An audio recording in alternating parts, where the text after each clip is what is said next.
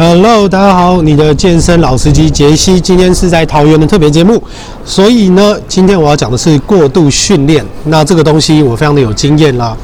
我最惨的过度训练是有一次练到就是整个硬举拉起来以后嘴唇发白，然后我大概休了大概超过一个礼拜，完全没有再碰吧，因为那个就等于是说你整个恢复没有做好，然后再加上可能当初胃的状况，然后你又硬拉。所以过度训练，我个人觉得是非常恐怖的一个东西。可是我觉得大家都会遇到啦，因为你不太可能算得这么准，除非你就是每个嗯周期下来，你就是恢复期非常的长。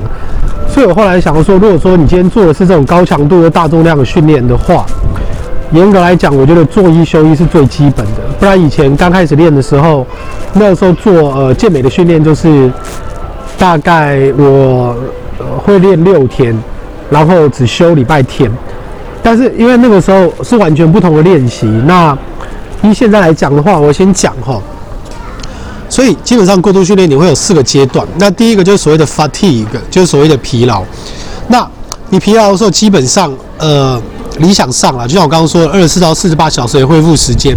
但是不代表说你一定要全休。全休的意思就是说你完全不动，而是说你可以做一些像我们之前说的那个 CO 训练嘛。CO 形态就是低强度的有氧，然后让自己的神经副交感可以慢慢的活跃起来，让自己身体得到一个休息。因为很多时候虽然说你的身体休息了，可是你的脑袋跟你的交感神经是很亢奋的，所以其实你就算不做重训，你可能还是会非常的躁动。所以这个就要看每个人状况怎么调。再就是所谓的功能性过度训练，哈，这个东西是所谓的 functional overreaching，functional overreaching。这等于就是说你疲劳累积了，cumulative fatigue，cumulative fatigue，就是说这个已经累积到，已经不是说你休息一两天了，而是说这这个长期下来，可能你在平常的小周期你就没有先做好，你就是每天都冲冲冲超超高强度，然后每天练都冲百分之八十五以上。其实说真的，有时候你还是要做一些大概就是一半百分之五十的练习啊。那这个时候你可能就是要大概两周。OK，大概两周，这个真的是累积很久，起码一周啦，好不好？就完全不要来碰这个，你就是让自己散步、走路、游泳随便。好，再来，所以再来就是第三阶段是更恐怖的，叫做非功能性过度训练，叫做 non-functional overreaching。这个就已经是你要恢复月了。那我是觉得这个阶段你能到这个阶段，你还能度过中间的过度训练，你也算厉害了。第四阶段就是过度训练症候群，那这个就是 overtraining syndrome，意思就是数个月都不用玩。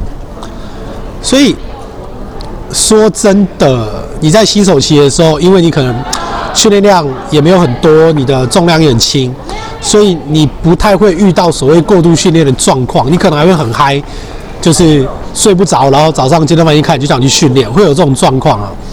但是我还是建议，就是你到了一个阶段。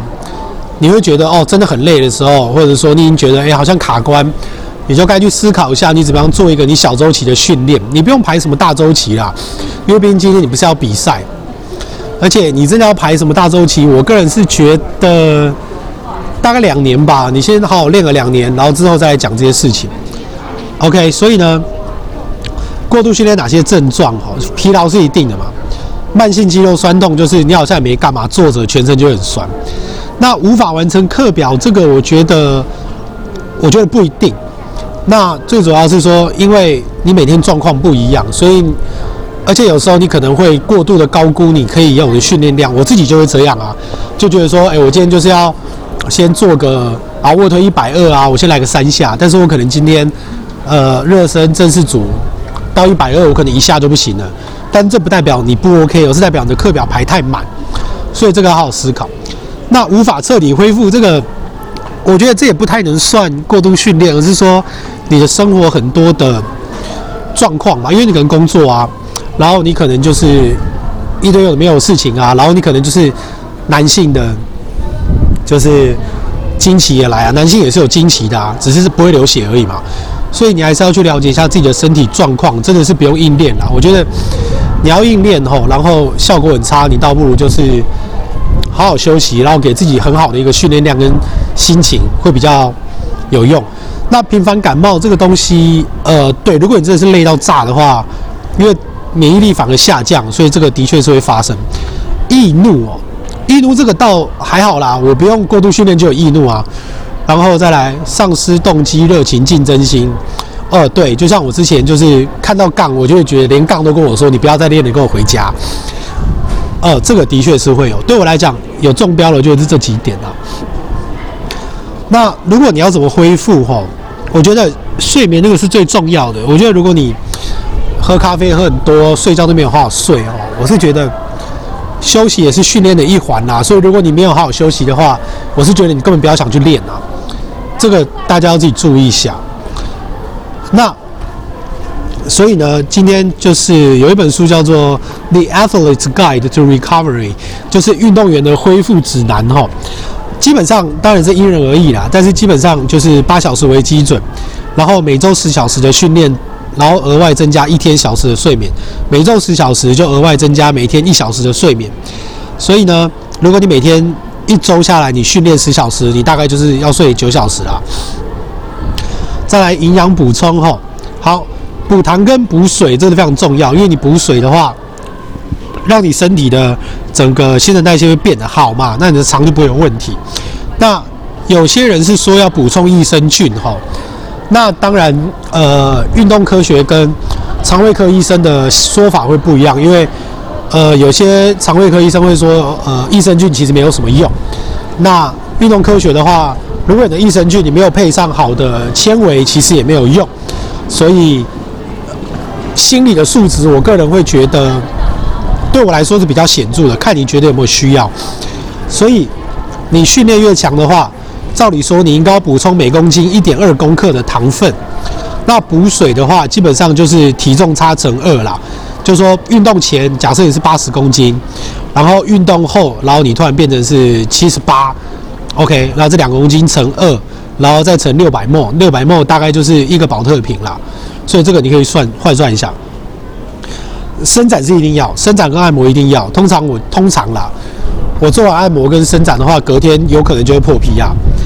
那像我们昨天讲的，洗冷水澡还是热水澡？你的冰浴的话，对不对？因为冰浴它可以控制你的发炎嘛，你反而会恢复比较快。所以高强度训练的十到三十分钟后，摄氏十度的冷水进行十到十五分钟的冰浴，这没有问题。所以压缩装备呀，这个东西的话，基本上呃跑步的话你会比较需要。所以如果你跑了两个小时之后，你要穿四个小时的压缩袜来帮助恢复，让你的血液可以去，因为血液可以带走很多身体的脏东西，所以其实。呃，你扭到或者是干嘛，或者是你受伤发炎，其实完全不动，反而可能不是一个最好的做法，所以要斟酌一下，看你自己的恢复状况。那按摩就刚刚讲过啦，所以就是至少一个月一次的深层按摩。最后，最后，恢复跟训练是一样重要的东西，请你把它当成是一样重要的东西。你的恢复时间就是你的训练时间，OK？因为训练是破坏。但是恢复就是恢复，请你把它当成同等重要。OK，所以今天圣诞节快乐啦！因为我今天还是很忙啊，晚上的课人也很多，不然的话真的想要在圣诞节的时候在健身房度过啊。OK，好，那我是你的健身老司机杰西，那我们就明天见，拜拜。